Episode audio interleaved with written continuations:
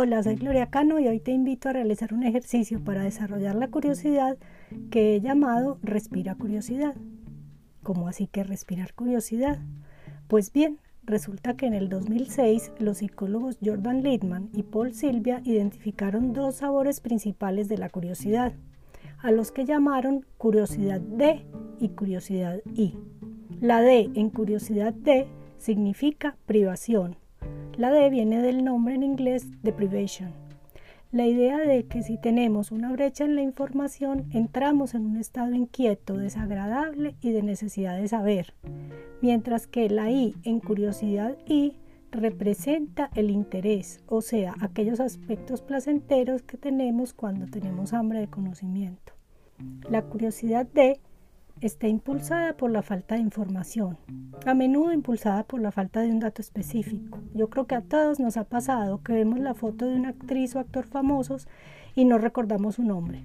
Y entonces empezamos a devanarnos la cabeza para recordar quién es y tratar de recordar puede llevarnos a un estado de contracción, como si estuviéramos tratando de sacar la respuesta de nuestro cerebro. Y luego cuando buscamos en Google y vemos un nombre, sentimos una gran sensación de alivio porque ya no estamos privados de la información. Esto también nos pasa con los mensajes de textos y las redes sociales. Estamos cenando fuera con los amigos o con la pareja y sentimos o escuchamos un mensaje de texto en el teléfono y notamos de repente que es difícil prestar atención a todo lo demás.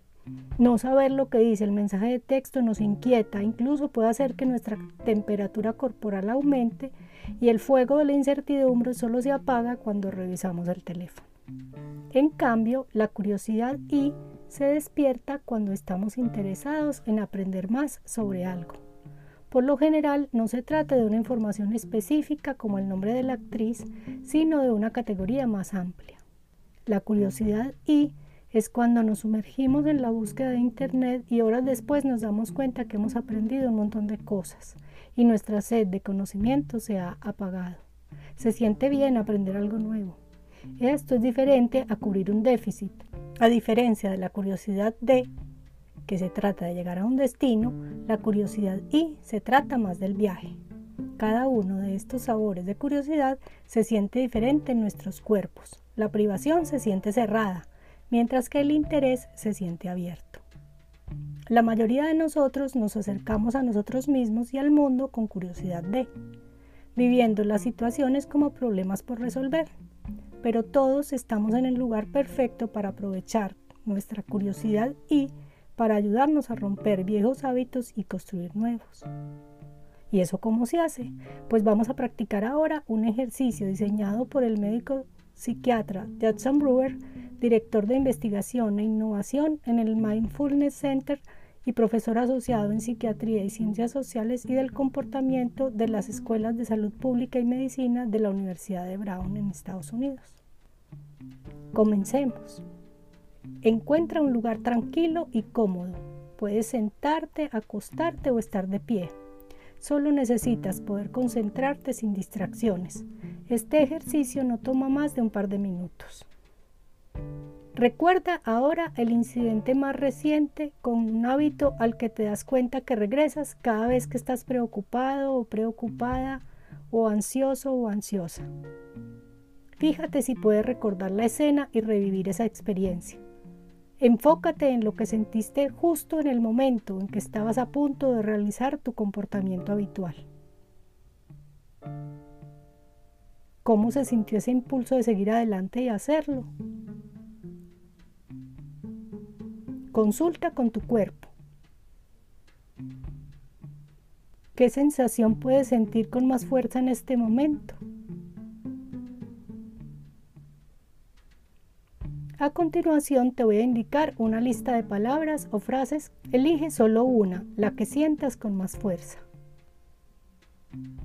Opresión, contracción, presión, inquietud, respiración superficial, sensación de quemazón, tensión, estar apretando, calor, sensación de agujero en el estómago, zumbido o vibración.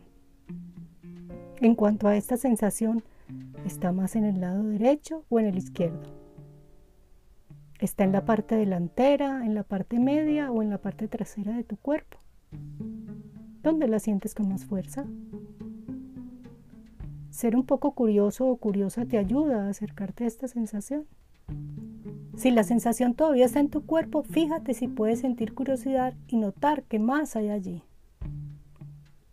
Hay otras sensaciones que estás sintiendo. ¿Qué pasa cuando sientes curiosidad por esas otras sensaciones? ¿Cambian?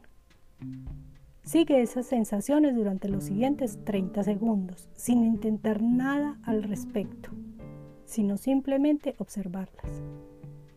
Cambian en absoluto cuando las observas con una actitud de curiosidad. Te invito a que hagas este ejercicio usando el sonido mmm, como el que uno emite naturalmente cuando tiene curiosidad por algo. Vamos, hazlo, anímate. Mm, este mm, nos saca de la cabeza y nos lleva a una experiencia directa de curiosidad. Mm,